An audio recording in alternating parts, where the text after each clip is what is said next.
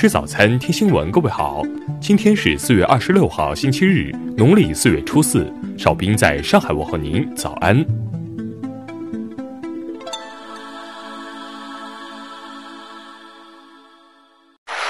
首先来关注头条消息。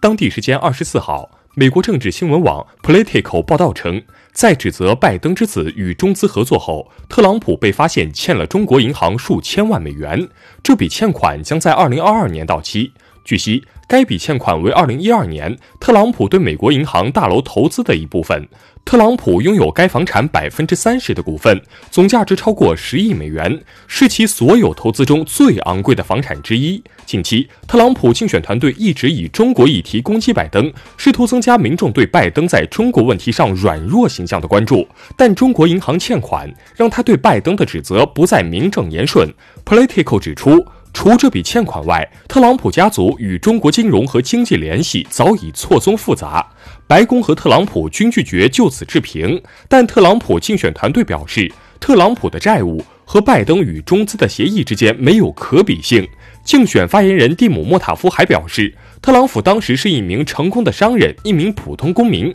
而亨特·拜登利用父亲关系与中国的银行合作，这两者之间有着明显的区别。下面来关注国内方面的消息。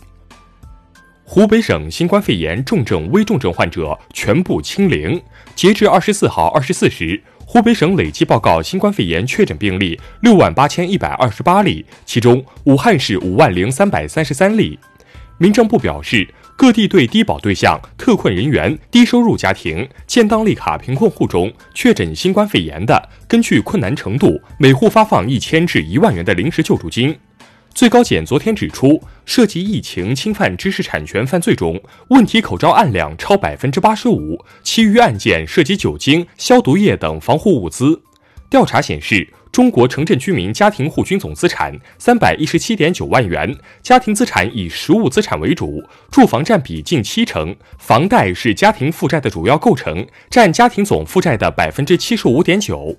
截至二十四号十六时。武汉全市无疫情小区累计七千零八十个，占比百分之九十九点七；无疫情社区累计一千三百八十一个，占比百分之九十八点二；无疫情村累计一千九百四十三个，占比百分之百。湖北省新型冠状病毒感染肺炎疫情防控指挥部昨天发布通告称，境外人员可凭国家防疫健康信息码作为入省健康凭证。商务部数据显示，一季度全国农产品网络零售额达九百三十六点八亿元，增长百分之三十一，电商直播超过四百万场。最新的二零二零年版国家地理信息公共服务平台近日正式启用，这也标志着我国地理信息公共服务平台一体化建设取得新进展。下面来关注国际方面的消息。根据世卫组织最新实时统计数据。目前，全国确诊新冠肺炎两百七十一万九千八百九十七例，死亡十八万七千七百零五例。中国以外超过两百六十三万例。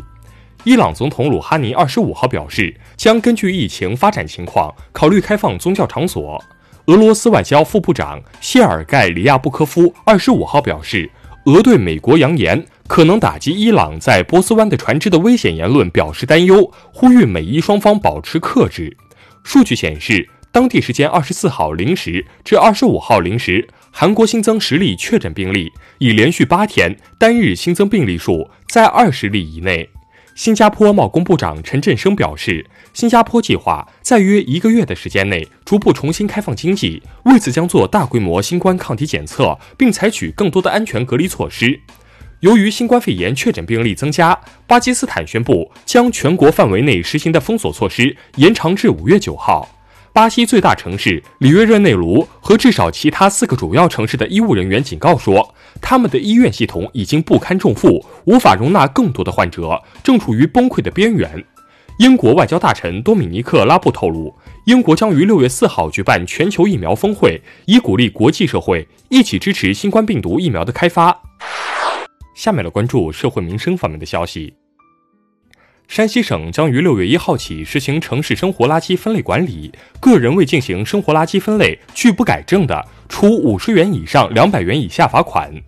安徽合肥近日发布公告，就合肥市禁养犬名录征求意见稿向社会征求意见，其中中华田园犬、德国牧羊犬、秋田犬、松狮犬等犬种榜上有名。近日。媒体关于云南省昭通市镇雄县销毁一批来自湖南益阳的重金属超标大米的报道引发关注。通过调查核实相关情况后，益阳决定对七家涉事企业予以立案调查。广西新城一医院精神科男护士三月被病人刘某顺刺伤后，于本月二十二号救治无效逝世。当地公安局昨天通报称，经鉴定，刘某顺对本案具有完全刑事责任能力，目前其已被刑事拘留。广东佛山一男子辛某近日酒驾连撞三车，面对交警的询问，其竟对天发誓，一口咬定是妻子开的车。目前，其已被采取强制措施。最后来关注文化体育方面的消息。相关人士表示，日本全国高中综合体育大会今年或因新冠疫情首次停办，全国高中体育联盟二十六号将探讨是否举办。韩国 K 联赛在宣布五月八号开赛后，二十五号又出台一项禁止球员们在比赛中随地吐痰的新规定。四月二十九号，武汉地标黄鹤楼将恢复开园，这也代表着武汉城市功能进一步复苏。国家重点文保杭州宝柱塔重新开放，宝柱塔此前曾被风筝扯坏塔尖，于去年十月二十一号启动保养维护。以上就是今天新闻早餐的全部内容。如果您觉得节目不错，请点击再看按钮。咱们明天不见不散。